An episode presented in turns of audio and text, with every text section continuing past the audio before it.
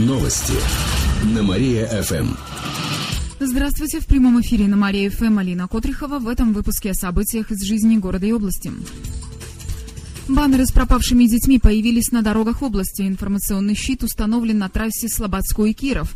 На нем есть крупные фотографии братьев Кулаковых и их приметы. Как сообщили в поисковом отряде «Лиза Алерт», баннер установлен на пожертвование волонтеров.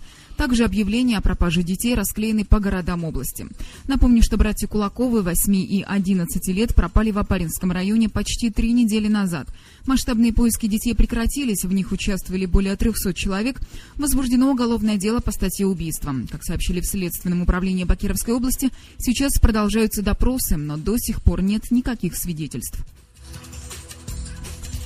Кировская область стала аутсайдером по среднему заработку. Мы находимся на 11 строчке по уровню средних зарплат в Приволжье. Всего в рейтинге 14 позиций.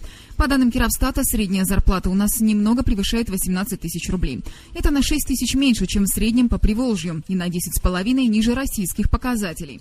Нашими соседями по среднему заработку стали Чувашская республика и Ульяновская область. Кстати, по сравнению с прошлым годом доходы кировчан выросли всего на 5%. Самый большой средний заработок в ПФО имеют жители Татарстана. Там он составляет около 25 тысяч рублей. Меньше всех зарабатывают в Мордовии – почти 17 тысяч. Кировские хоккеистки поедут на Кубок России. Женская родина сегодня отправляется в Подмосков... подмосковное Обухово. Там соберутся пять команд страны. Кировченки сразятся со спортсменками из Иркутской, Свердловской и Московской областей. В рамках Кубка пройдет 10 игр. Итоги подведут 2 декабря.